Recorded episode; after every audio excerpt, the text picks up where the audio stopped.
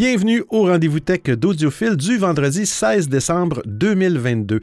Et bien, comme à toutes les semaines, je profite de ce moment pour vous partager les actualités technologiques et parfois scientifiques que j'ai vu passer durant notre dernier rendez-vous.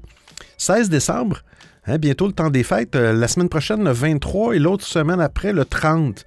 Euh, je vous annonce tout de suite, il devrait y avoir euh, des émissions durant le temps des fêtes. Mais j'ai un droit de veto, donc je me, réserve le droit de décider euh, si j'annule ou pas une ou deux de ces émissions-là. Mais tout devrait être correct. Mais le temps des fêtes, on ne sait jamais. Des fois, il y a des choses qu'on ne peut pas prévoir. j'espère que ça va bien, vous avez passé une belle semaine. Est-ce qu'on va parler de M. Musk aujourd'hui? Est-ce qu'on va parler de Twitter et de M. Musk aujourd'hui? Hein? Roulement de tambour, non? Oui. Ben, c'est sûr qu'on va en parler parce qu'il fait encore l'actualité. Il fait encore l'actualité, M. Musk. Hé, M. Musk, je sais pas, mais c'est une pente, c'est une pente glissante. Je sais pas. Elon, réveille-toi. Hein? Maman, maman Musk. Brasse ton fils. Dis-lui de se replacer un peu, là. Bon. Hey, on commence ça tout de suite avec euh, la première actualité. Bon épisode.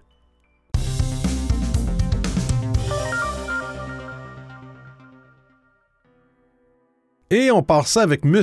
Musk. Qu'est-ce qu'il va faire, M. Musk? Qu'est-ce qu'il a fait, M. Musk, cette semaine? Euh, ben, il va augmenter le prix de Twitter Blue, mais sur iPhone. Alors, un nombre de développeurs et d'entreprises se plaignent de la taxe qu'Apple impose sur les ventes d'applications dans l'App Store. En effet, euh, la firme Apple se réserve de 15% à 30% de chaque transaction effectuée à travers le magasin d'applications. Donc, si vous vous abonnez à un service en utilisant une application qui est dans le App Store, Apple peut se garder euh, cette cote-là. Une décision euh, depuis bien longtemps jugée comme très injuste, mais dont les développeurs doivent s'accommoder, tant l'App Store est une grosse source de revenus. Rappelons aussi que la boutique d'Apple a récolté 81 milliards d'euros en 2021, alors que dans le même temps, le Play Store de Google ne générait que 45,6 milliards, que 45,6 milliards d'euros. C'est quand même beaucoup de sous. Euh, ben, comme nombre d'autres entreprises qui, euh, qui, vendent leurs services à travers l'App Store, euh, M. Musk, le deuxième, hein, est rendu le deuxième plus riche au monde, mais il apprécie guère euh, ce prélèvement obligatoire. Alors, il prévoit de proposer un nouveau type d'abonnement payant qui permettrait non seulement de profiter de fonctionnalités exclusives, mais également d'obtenir cette fameuse certification de Twitter. Ce Twitter Blue version 2 qui devait initialement être proposé à 8 dollars par mois. Là, on parle de 8 dollars euh, américains. C'est bizarre, dans le même article, on parle d'euros et après ça, on parle de dollars américains. Jusqu'à ce que, ce que M. Musk euh, euh, réalise qu'il devra laisser pas moins de 2,4 euh, dollars 40 dans le fond, par abonnement à Apple en cas de souscription à travers l'App Store. Alors, pour ne pas renier sur les marges de Twitter, qui, selon les propres dires de son PDG, est au bord de la faillite. Hein? Twitter est, au bord de la faillite. Il faudrait donc qu'elle augmente le prix de Twitter Blue de 3 lorsque l'abonnement est souscrit sous iOS. Pour être totalement juste, précisons euh, que Google euh, applique la même taxe sur les paiements et les achats effectués à travers le Play Store. il n'est pas juste d'Apple qui est méchant. Euh, la solution à ce problème est déjà toute trouvée. Il suffirait de passer par la version web de Twitter. De cette manière, les membres de la communauté bénéficieront des mêmes tarifs préférentiels. Il, se murmure que Twitter Blue il sera proposé à 7 dollars par mois, donc une économie de 12 dollars par année. Euh, c'est probablement ce que feront les mieux, informés. Au Québec, j'ai vu, euh, je pense que Twitter Blue coûte à peu près 4 dollars et ça va monter à 15 dollars. Alors c'est presque quatre fois plus cher quand même. Mais en plus, euh, en plus des avantages propres à, Twitter Blue, euh, M. Musk a aussi réitéré une promesse qui court depuis euh, déjà quelques semaines, la possibilité d'écrire de longs messages sur la plateforme. Historiquement, Twitter permettait 140 caractères par message. Ensuite, la limite avait été repoussée en 2017 avec 280 caractères. Mais cette limite pourrait bientôt passer à 4000. Oh là là, dans un message laconique posté sur le réseau social, le nouveau patron de l'entreprise a simplement répondu euh, oui à un message questionnant la véracité des rumeurs sur le sujet. Hein. Parfois, M. Euh, Musk est concis. Alors que qu'Elon Musk entendait faciliter la rédaction des threads sur euh, sa plateforme, euh, le passage aux 4000 caractères permettrait de régler le problème en autorisant la rédaction de textes beaucoup plus longs et pourquoi pas l'arrivée d'articles de presse sur Twitter. Parmi les autres nouveautés envisagées par la firme, eh bien la possibilité d'éditer des messages après envoi et le téléchargement des vidéos en 1080p devrait aussi arriver euh, d'ici peu chez l'oiseau bleu.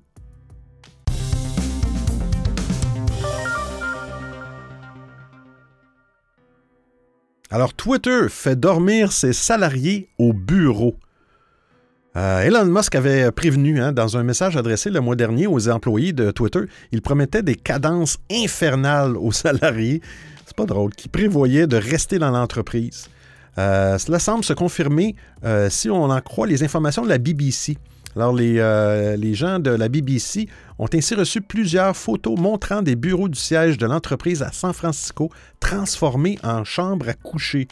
Euh, concrètement, un ancien salarié de Twitter explique, alors je le cite, on dirait une chambre d'hôtel. C'est pas drôle. Sur, euh, sur, les images, on peut donc voir les lits, les oreillers, des draps et même une armoire installée. Il y a une vidéo qui circule également avec une machine à laver en train de tourner. C'est pas drôle. Mais pourquoi je ris, je ne sais pas. Ces logements de fortune seraient notamment destinés aux travailleurs non salariés de Twitter qui viennent donner un coup de main. Ah, cela n'aura clairement pas plu aux autorités locales qui ont décidé d'investiguer.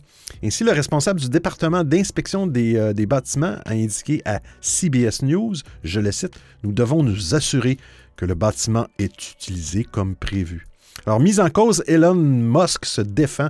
Il affirme que la ville s'attaque à son entreprise alors qu'elle ne fait que fournir des lits à des salariés fatigués. Ah, Twitter ferait en quelque sorte preuve d'humanité, si on en croit le milliardaire.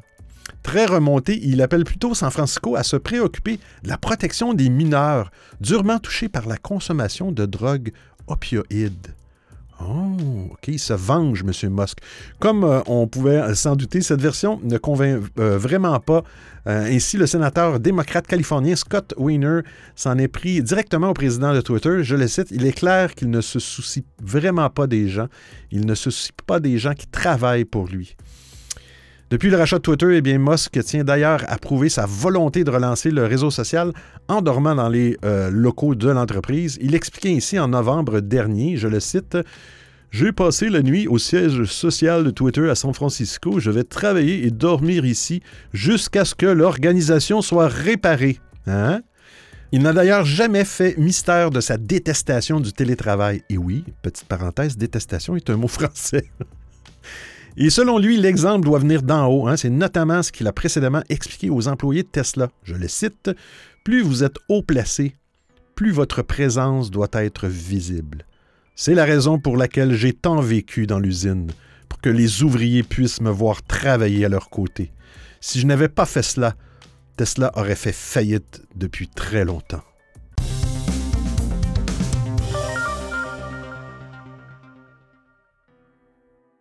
Fini le monopole, Apple ouvrirait l'iPhone à des App Store alternatifs. Oh, c'est une grosse nouvelle. Le contrôle euh, d'Apple et de Google sur les boutiques d'applications ou les App Store ou les Google Play Store, peu importe, euh, est apparu aux yeux de beaucoup euh, de régulateurs comme un problème depuis plusieurs années. Euh, Apple en particulier fait la pluie et le beau temps sur son écosystème très lucratif, au point de froisser parfois ses partenaires de longue date comme euh, Epic Games, Microsoft, Spotify ou plus récemment qui, qui, M. Musk de Twitter. C'est donc un changement particulièrement important que nous annonce le média Bloomberg et le journaliste spécialisé Mark Gurman. Apple devrait bientôt autoriser l'installation de boutiques alternatives. D'après le site, cette décision de la part d'Apple vient d'une volonté de se mettre au pas des décisions de l'Union européenne. Donc, à partir de 2024, l'Union européenne va obliger les éditeurs de plateformes comme Apple et Google à améliorer la situation des éditeurs d'applications. Avec ces changements, les utilisateurs d'iPhone ou d'iPad pourront très concrètement se passer de l'App Store d'Apple au profit d'un exemple Epic Game Store, euh, d'une boutique développée par Xbox, Microsoft, ou même, pourquoi pas, une version iOS du Google Play Store. Hein? En passant par ces boutiques alternatives, les éditeurs pourront échapper aux fameux 30% de commission d'Apple. La firme réfléchirait toutefois à demander des frais pour les applications installées en dehors de son App Store. Ces frais seraient là pour couvrir des vérifications de sécurité. Alors, d'après Bloomberg, il s'agirait d'une version spéciale d'iOS hein, qui serait proposée par Apple uniquement en Europe. La firme serait prête à adapter cette version du système à d'autres pays en fonction de la législation. Cette grande mise à jour euh, pour iOS serait actuellement en cours de préparation chez Apple.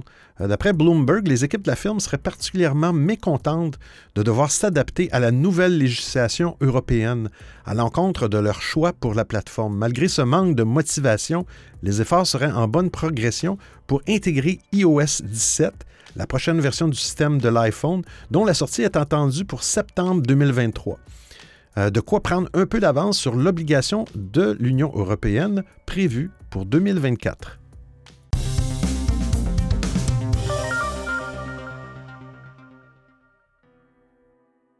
Windows 11 qui se dote d'un enregistreur d'écran. Microsoft agrémente son outil de capture d'écran Sniping Tool ou outil de capture d'écran en français d'une nouvelle fonctionnalité qui permet aux utilisateurs d'enregistrer des sessions d'écran. Alors la nouvelle fonction d'enregistrement d'écran est en train d'être déployée pour certains euh, Windows utilisateurs Windows Insiders dans le canal de développement, mais elle atteindra davantage d'insiders avant d'arriver finalement à Windows 11 pour les utilisateurs grand public.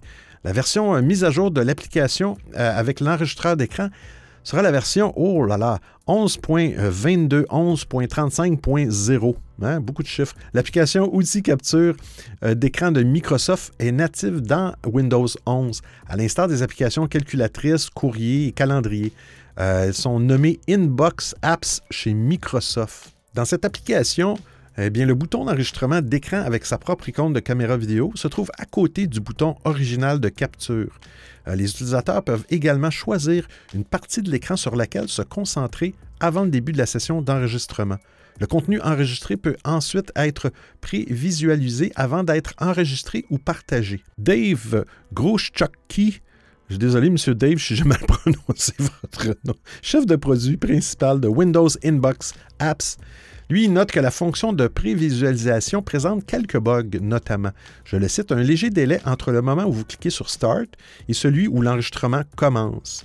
Euh, de plus, la fenêtre de l'outil ne se rétablit pas lorsque l'on démarre une nouvelle capture à partir de l'application.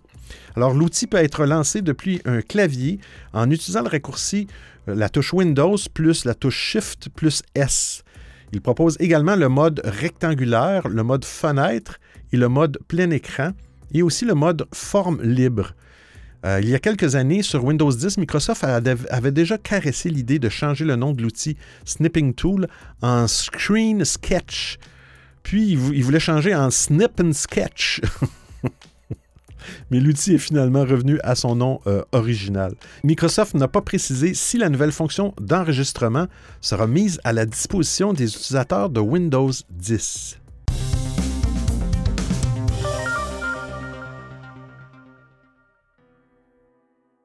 Microsoft Teams va prochainement se faire une place au sein d'Outlook. Ah, intéressant.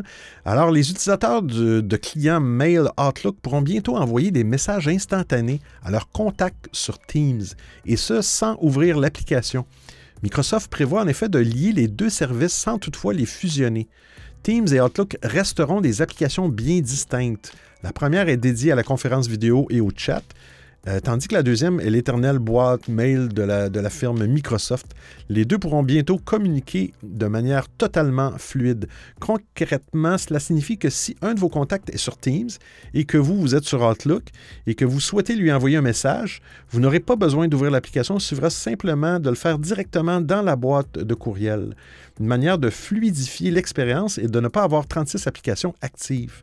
Pour le moment, on ne sait pas quand cette fonctionnalité débarquera sur nos PC, mais Microsoft l'inclut bien dans sa roadmap.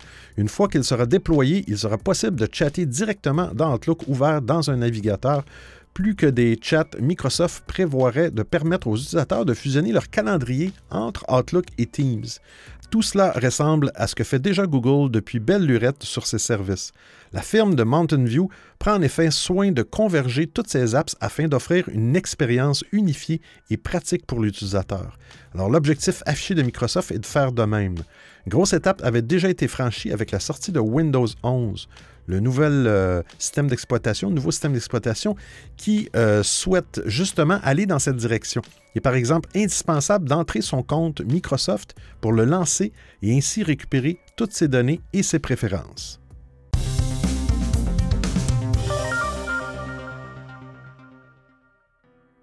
Microsoft, encore, le rachat d'Activision pourrait ne pas aboutir. En fusionnant avec Activision Blizzard, Microsoft s'apprêtait à signer une transaction historique. Le studio est en effet à la tête des licences parmi les plus populaires euh, au monde, comme le World of Warcraft, Call of Duty ou plus récemment Diablo 4. Un accord entre les deux entreprises pourrait ainsi marquer le début d'une nouvelle ère pour la console Xbox, avec le passage de certains jeux en exclusivité sur la console du géant américain, aux grandes dames de Sony et de sa PlayStation. Si les deux parties semblent d'accord sur la transaction, eh la FTC, la Federal Trade Commission, euh, en charge des questions antitrust dans le pays, a confirmé ce jeudi qu'elle entendait porter plainte pour bloquer une potentielle acquisition. Alors, dans son rapport, l'organisme américain s'inquiète notamment du fait que l'accord permettrait à Microsoft de supprimer euh, les concurrents, notamment sur le service Xbox Game Pass. Euh, je la cite, Aujourd'hui, nous cherchons à empêcher Microsoft de prendre le contrôle d'un studio de jeux indépendant majeur et de l'utiliser pour nuire à la concurrence de plusieurs marchés. Si Sony euh, s'était déjà opposé à ce projet de fusion, Microsoft a de son côté réitéré son projet de rachat. Le président de Microsoft, Brad Smith, ainsi expliqué sur Twitter, l'accord avait justement pour projet de créer de nouvelles opportunités plutôt que d'étouffer la concurrence. Un peu plus tôt ce mois-ci, le géant américain avait d'ailleurs rassuré le marché en promettant que certains jeux à, succès, comme Call of Duty, ne quitteraient jamais le catalogue de PlayStation. Le PDG d'Activision Blizzard, Bobby Kotick, a quant à lui indiqué que malgré le refus de la FTC, l'accord était toujours sur bonne voie. Notons que la FTC n'est pas la seule à ne pas voir d'un très bon œil le rachat d'Activision par Microsoft. Euh, L'Europe aussi pourrait faire interdire le projet de fusion, toujours pour des questions de monopole.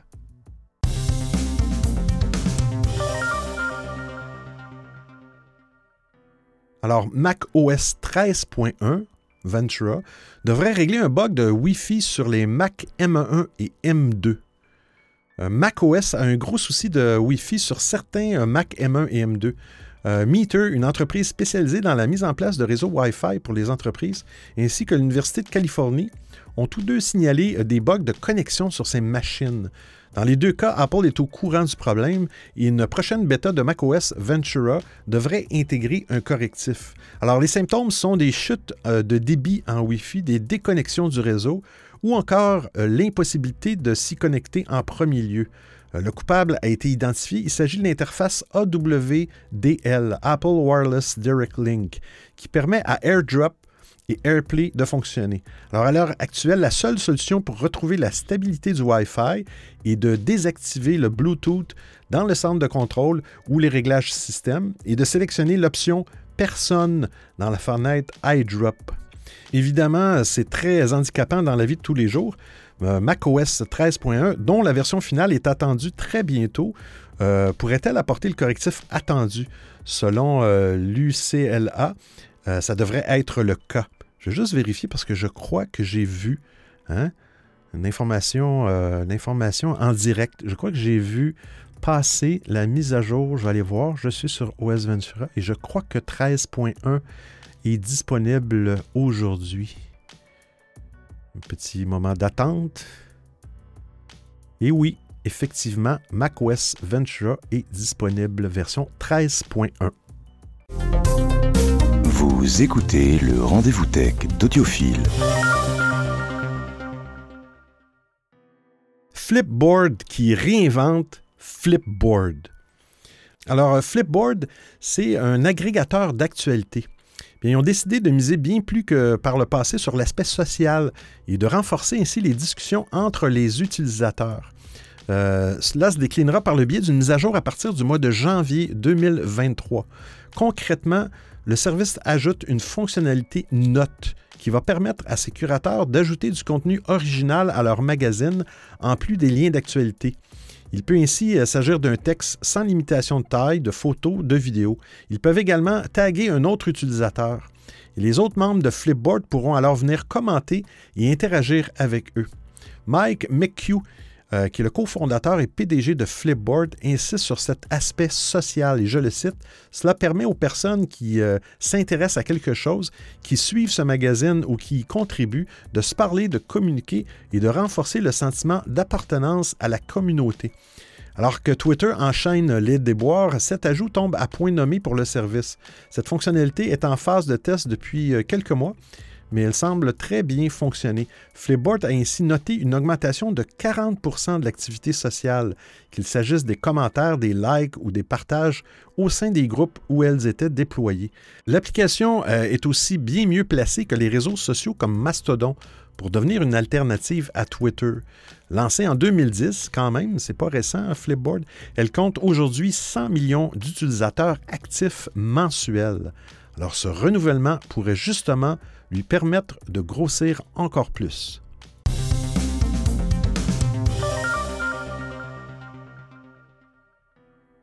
Waze. Google prend une décision radicale pour son application. Eh bien, Google prévoit de fusionner les équipes de Maps, Google Maps et de Waze. Euh, cette organisation soulève des interrogations concernant justement l'avenir de Waze. Ce que Google va faire, ils vont fusionner les équipes travaillant sur Maps et Waze. Euh, cette décision intervient alors que le géant américain cherche à faire des économies euh, en réduisant ses coûts. Très apprécié des automobilistes, Waze appartient à Google depuis 2013 et l'application avait toujours conservé une certaine indépendance. Le géant de Mountain View ne prévoit pas de licenciement et intégrera les 500 employés de Waze dans sa division Géo. Cette dernière gère les services Maps, Earth et Street View.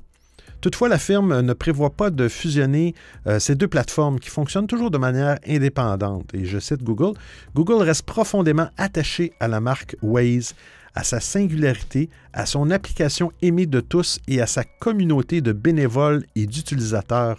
Euh, précise la responsable des relations publiques de Waze. Waze revendique aujourd'hui un peu plus de 150 millions d'utilisateurs actifs mensuels, tandis que Google Maps a passé la barre du milliard d'utilisateurs mensuels. Si Google euh, se veut rassurant concernant l'avenir de Waze, eh bien, cette fusion soulève certaines questions. Euh, depuis le rachat, les deux outils ont tendance à se rapprocher et à se doter des mêmes fonctionnalités. Le groupe américain a toujours mis euh, en avant l'indépendance de Waze. Un constat qu'on ne partage pas, l'ancien PDG Naum Barden, l'ancien responsable de l'application d'aide à la conduite, affirmait euh, l'année dernière que le service ne bénéficiait plus d'une indépendance totale. Je le cite. Toute notre croissance chez Waze après l'acquisition est due au travail que nous avons fait et au soutien de la maison mère. Avec le recul, nous aurions probablement pu croître plus rapidement et beaucoup plus efficacement si nous étions restés indépendants. La décision de Google de réduire les coûts est liée au ralentissement des revenus publicitaires. Alors, le PDG a déclaré à la rentrée qu'il espérait rendre l'entreprise 20% plus efficace, un projet qui passe notamment par la fusion de certains produits.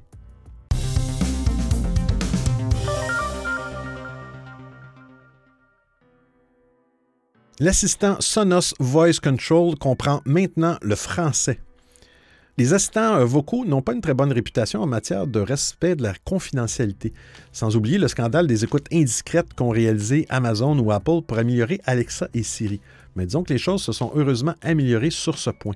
Néanmoins, il reste bien pratique sur certaines choses, en particulier pour contrôler la lecture de musique. Euh, Sonos, dont la majorité des appareils audio sont compatibles avec les principaux assistants du marché, s'est à son tour lancé dans ce créneau en juin avec son propre assistant vocal. D'abord disponible en anglais aux États-Unis, eh il comprend maintenant le français. Sonos Voice Control devrait faire son apparition par le biais d'une mise à jour gratuite euh, de l'application mobile du fabricant. L'assistant s'active en disant simplement Et Sonos c'est original. Il permet de contrôler la musique et les enceintes dans toutes les pièces. On pourra euh, faire passer une chanson d'un espace à un autre, euh, enregistrer ses morceaux préférés et les liker dans sa bibliothèque personnelle ou tout simplement augmenter le volume. Euh, Sonos Voice Control est compatible avec Sonos Radio, Apple Music, Amazon Music et Deezer. Le grand absent, hein, Spotify bien sûr, mais le fabricant promet que d'autres services de streaming s'ajouteront au fil du temps. Sonos met aussi l'accent sur le traitement en local des requêtes vocales. Donc, c'est l'appareil qui gère les demandes et non un serveur. Aucun enregistrement audio ni aucune transcription ne sont envoyés dans le cloud, stockés ou écoutés par qui que ce soit. Alors voilà un argument qui pourrait faire mouche auprès des plus soucieux de leur vie privée. Le constructeur indique ainsi que 40% des utilisateurs de Sonos Voice Control n'utilisaient aucun assistant vocal auparavant.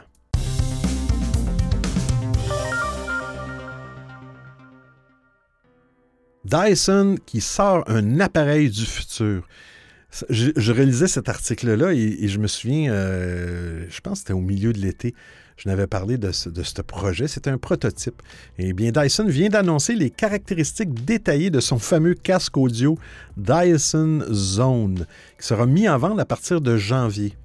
Comme toujours, je mets le lien dans, la documentation de l'émission. Vous irez voir les, photos. C'est assez impressionnant. Présenté au début de l'année, euh, le casque audio Dyson Zone offre une expérience d'écoute inédite mais ainsi qu'une purification de l'air en déplacement. c'est ça qui est drôle. Après cinq années de recherche et de développement, eh le casque audio offre jusqu'à 50 heures d'écoute quand même, avec une distorsion euh, ultra faible, une réduction avancée du bruit et une reproduction audio fidèle sur tout le spectre sonore.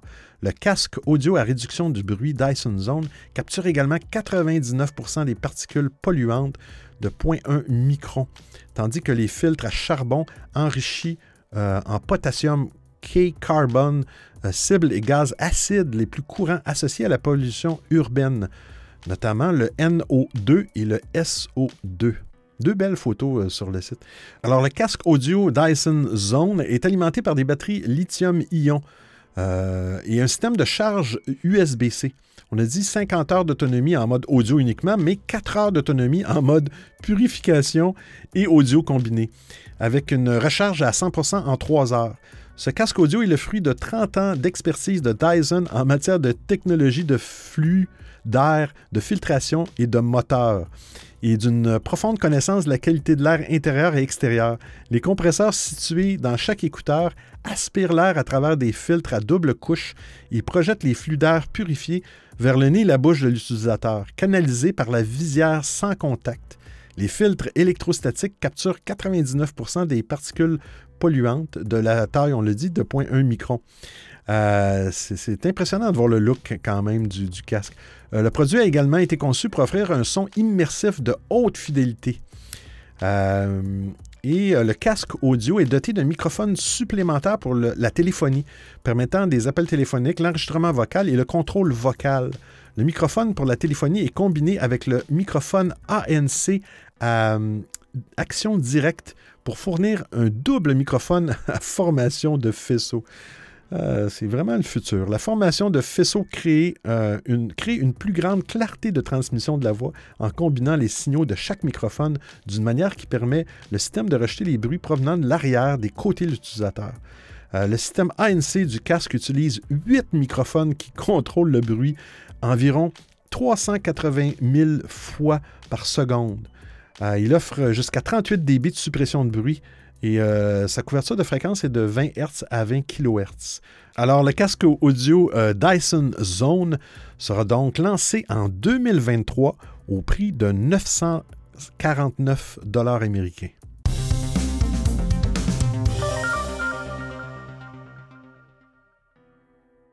L'électricité de demain pourrait venir de la fusion nucléaire. Une avancée technologique majeure. Voilà comment les scientifiques du Lawrence Livermore National Laboratory, LLNL, ont défini leur découverte aux journalistes du monde entier hier. Ces chercheurs travaillent depuis des années euh, sur la fusion nucléaire. Ils viennent de réussir une production d'énergie nette, rendant l'opération rentable. Alors, rappelons que la fusion nucléaire est à l'œuvre dans le cœur du Soleil. Euh, c'est elle qui le rend si chaud et si brillant. Euh, les conditions de pression et de température sont si extrêmes que les atomes de matière fusionnent entre eux, produisant une quantité folle d'énergie. Cette fusion nucléaire, eh bien, l'homme tente depuis des décennies de la reproduire sur Terre. En pleine guerre froide, eh bien, la fusion nucléaire euh, devenait un enjeu stratégique. Les Soviétiques ont développé une technologie, les tokamaks. Ce procédé est aujourd'hui toujours utilisé au sein du projet international ITER, le réacteur thermonucléaire expérimental international, dont le plus grand centre d'Europe est basé en France. Si de premières fusions nucléaires sont réussies dès les années 50, les scientifiques doivent s'avouer vaincus sur un point. Bien, ils, ont, ils ont toujours besoin de plus d'énergie pour réunir les conditions favorables à la fusion que celles dégagées par la fusion elle-même. Autrement dit, l'opération n'est pas rentable. Alors c'est justement là que les scientifiques du Lawrence Livermore National Laboratory ont réussi un coup de force. Ils ont été les premiers à mettre la main sur une production euh, d'énergie nette. Alors ils ont réussi à consommer moins d'énergie, 2,1 mégajoules, qu'ils en ont produit. 2,5 mégajoules. Alors, les tokamaks euh, soviétiques ont la particularité d'utiliser des aimants capables de fixer le plasma dans un état permettant la fusion nucléaire. Les scientifiques du LNLL ont, eux, décidé d'adopter une toute autre méthode. Alors, à la place des bobines de cuivre, ils ont utilisé 192 lasers. Sous l'effet des rayons X, le combustible a fini par imploser, ionisant la matière autour de lui. Elle a alors pris l'état de plasma. La température est de 300 millions de degrés Celsius, qui est 200 fois celle du Soleil. La fusion nucléaire peut commencer.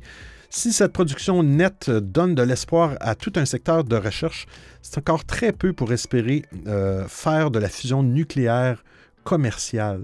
La grande révolution de nos réacteurs n'aura pas lieu demain et un niveau de rendement de 20% n'est clairement pas suffisant pour lancer des constructions de centrales à fusion nucléaire.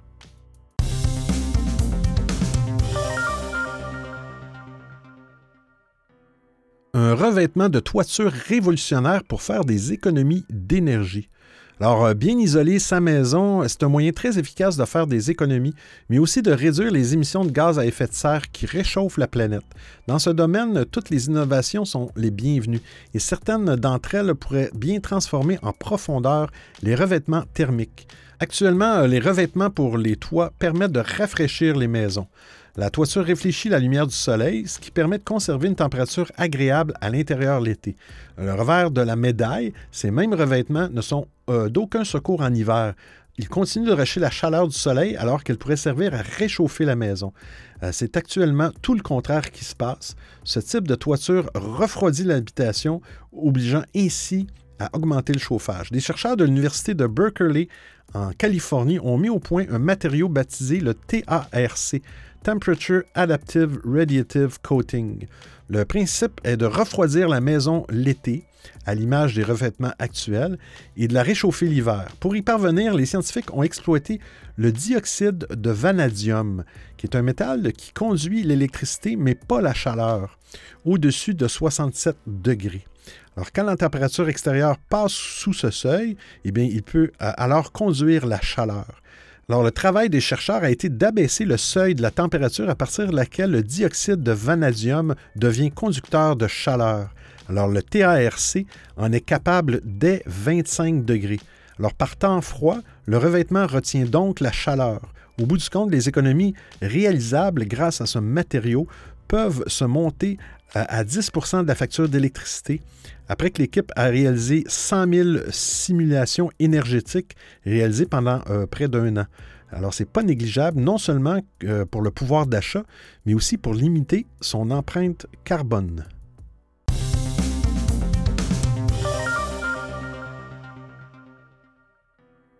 Alors, fin de partie pour la buée sur les lunettes. Alors, pour tous ceux et celles qui portent des lunettes, euh, la buée qui se forme sur le verre est un phénomène qui pourrit la vie quotidienne.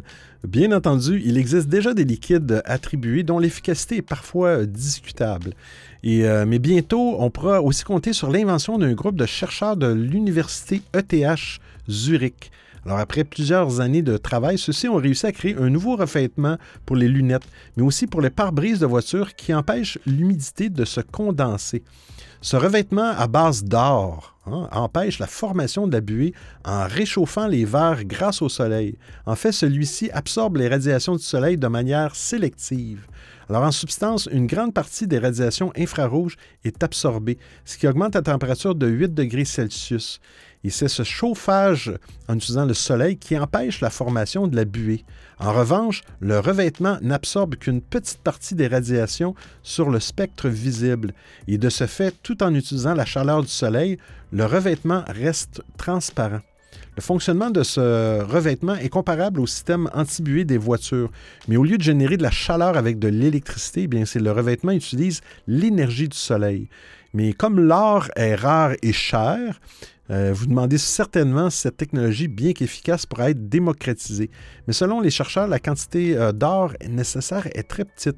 L'or est peut-être cher, mais les chercheurs soulignent que son revêtement nécessite si peu que les coûts des matériaux restent faibles. Le revêtement comprend de minuscules grappes d'or extrêmement fines prises en sandwich entre deux couches ultra fines d'oxyde de titane, un matériau électriquement isolant.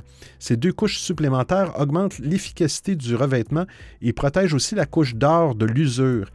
En tout, le revêtement ne fait que 10 nanomètres d'épaisseur.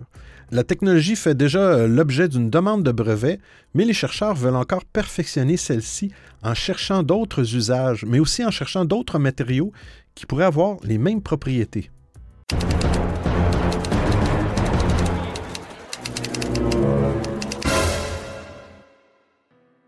Alors, euh, cette semaine, euh, c'est pas une découverte, mais c'est une petite capsule, capsule technique euh, et je parle des appareils euh, Apple. Alors, si vous possédez un appareil iPhone ou iPad, et que là, euh, vous étiez intéressé à changer votre appareil. Exemple, vous aviez un, vieux iPad, OK? On va prendre l'exemple d'un iPad, je ne sais pas moi, iPad 5. On, sait qu'on est rendu, ça, c'est maintenant, c'est l'entrée de gamme. C'est du haut de gamme, mais c'est l'entrée de gamme. Parce qu'il y a les iPad Air dans le milieu de gamme et dans le haut de gamme, c'est le iPad Pro. Alors, vous êtes un iPad et euh, vous aviez euh, un iPad 5 de 128 gigs. Dans ce temps-là, il y avait des 128 gigs. Et là, vous voulez changer pour un nouveau iPad. Bon, là, le, plus récent, c'est iPad 9 ou iPad 10, qui est encore plus dispendieux. Mais euh, si vous allez dans l'iPad 9, qui est quand même abordable, en tout cas, c'est une façon de parler, vous allez voir que maintenant, le, modèle de base a 64 gigs, mais il y a plus de 128 gigs. C'est 256 gigs. Bon. Vous avez l'iPad 5. Avant, pour 100 euh, dollars de plus, vous pouvez passer de 64 à 128 gigs. Hein? Euh, mais aujourd'hui, avec l'iPad 9, il vous force à quadrupler votre espace disque de 150 gigs. La majorité des personnes n'ont pas besoin de ça. Et là, vous êtes dans un dilemme je vais changer mon appareil, mais là, il va me coûter 200 dollars de plus pour avoir d'espace que je n'ai pas besoin. Alors là, vous avez votre appareil de 128 gigs, vous vous dites comment je pourrais réduire mon utilisation? C'est très simple. Premièrement, on installe beaucoup d'applications et souvent, on ne les utilise pas. Pour voir ça, allez dans, dans, les paramètres, allez dans Général et allez dans Stockage iPad. Ça peut être pour un iPhone, stockage iPhone ou stockage iPad. Là, ça va prendre un certain temps. Vous allez avoir un petit graphique avec plein de couleurs en haut et vous allez avoir euh, des applications euh, triées par ordre décroissant euh, d'espace utilisé. Donc, attendez quelques minutes, il va vous afficher ça. Première chose qu'il va vous montrer en haut, ce sont les apps inutilisées. Hein, c'est un nouveau principe, euh, si vous l'avez activé ou pas, qui vous permet de libérer de l'espace. Donc, lui, euh, il, va, analyser s'il y a des, apps, des applications qui ne sont pas utilisées. Il va libérer l'espace de l'application, mais il va vous garder les documents euh, et les paramètres et les données enregistrées pour cette application-là.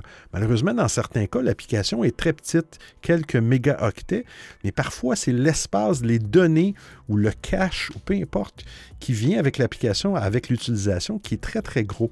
Alors, en faisant ça, vous ne pourrez pas récupérer beaucoup d'espace, mais c'est une, une option. Bon, vous avez des photos. Si vous avez beaucoup de photos, euh, pensez peut-être les, les, copier avec iCloud ou toute autre méthode et les enlever si vous n'avez pas besoin sur votre téléphone. L'autre chose, si vous avez la musique, euh, peut-être qu'aujourd'hui, avec toutes les, les euh, Spotify et tout ça, est-ce que vous avez besoin nécessairement d'avoir 10 gigs de musique sur votre appareil? Alors, c'est quelque chose que vous pouvez changer dans votre configuration, dans iTunes, dans votre synchronisation. Ça peut se désactiver. Et là, vous allez voir les applications qui prennent le plus euh, d'espace. Là, essayez d'éliminer des grosses applications. Souvent, ça peut être des jeux qui vont prendre 1 à 2 gigaoctets. Euh, c'est des choses que peut-être que vous n'avez pas euh, besoin. Vous allez voir en dessous de l'application, vous allez voir même la dernière utilisation. Ça va dire, hey, ça remonte à 2018. Ça va donner un bon indice que vous n'avez plus besoin de cette application-là. Et, et, parfois, il y a des applications, exemple, Facebook, Twitter, des applications euh, qui peuvent être remplacées par, euh, par simplement un accès via le web, via votre navigateur Safari ou, autre navigateur. Et, l'avantage sur Apple, c'est que vous pouvez créer une icône sur votre, votre écran d'accueil euh, que vous allez appeler, exemple, Facebook Web, ou peu importe, et vous allez accéder à Facebook par le web. La première fois, vous allez devoir vous connecter, mais après ça, va le, navigateur Safari, dans ce cas-là, va s'en souvenir. Et souvent, ça fait des applications plus rapides, qui ne prennent pas d'espace du tout sur le téléphone. Bon. Euh, si vous utilisez beaucoup de notifications, c'est moins pratique parce qu'avec le web, ça risque de, ne pas fonctionner euh, ou moins fonctionner. Mais euh, si vous n'êtes pas un adepte des, des notifications, sachez que c'est une autre façon d'accéder euh, à, l'application si bien, sûr elle est offerte sur le web. Et, allez-y, une application à la fois, posez-vous des questions. Et moi, j'ai fait le test euh, et sur un vieux iPad qui avait dans ce temps-là 128 gigs, euh, j'avais 90 gigs d'espace utilisé. Hmm.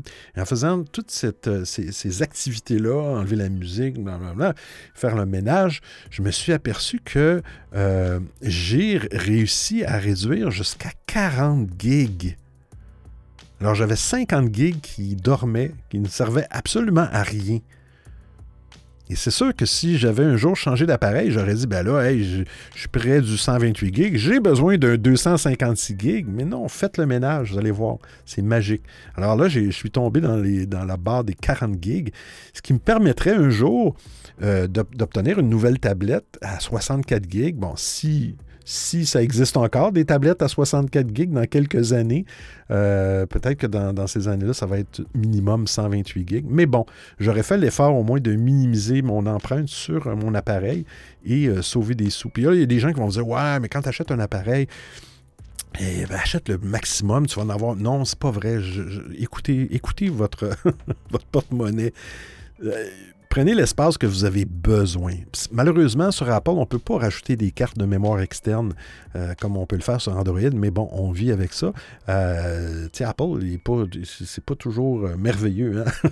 on choisit aussi une, technologie parce qu'on aime bien l'environnement, comment c'est fait, mais ça ne veut pas dire qu'on cautionne toutes les décisions de l'entreprise. Mais prenez, le, prenez ce, que, vous avez besoin comme espace. À la limite, si vous avez une grosse application et simplement la désinstaller et la réinstaller après. Mais euh, ça, devient quand même assez dispendieux quand on est rendu à vouloir quadrupler de la mémoire euh, et de rajouter un 200 supplémentaire. Ça fait mal au portefeuille. Alors j'espère que vous appréciez le format et le contenu de l'émission. Si vous avez des suggestions d'actualité, des commentaires, vous voulez m'envoyer un message audio ou simplement me payer un café, eh bien c'est très simple. Vous trouverez tous les liens sur www.audiophile.com. Il y a même une section nommée Docu, le rendez-vous tech d'audiophile intégral avec l'ensemble des références web ou liens URL. Et je vous remercie de m'avoir prêté vos oreilles pendant l'écoute de cet épisode. Alors, c'est terminé pour aujourd'hui, et oui. Hein? Et là, vous me voyez venir avec mes gros sabots. Hein? C'est le temps des fêtes, restez de bonne humeur, festoyez avec vos amis, votre famille. Ne soyez pas triste, ne pleurez pas, car on se retrouve sûrement la semaine prochaine pour un autre épisode du rendez-vous tech d'audiophile. D'ici là, portez-vous bien. Ciao, ciao tout le monde.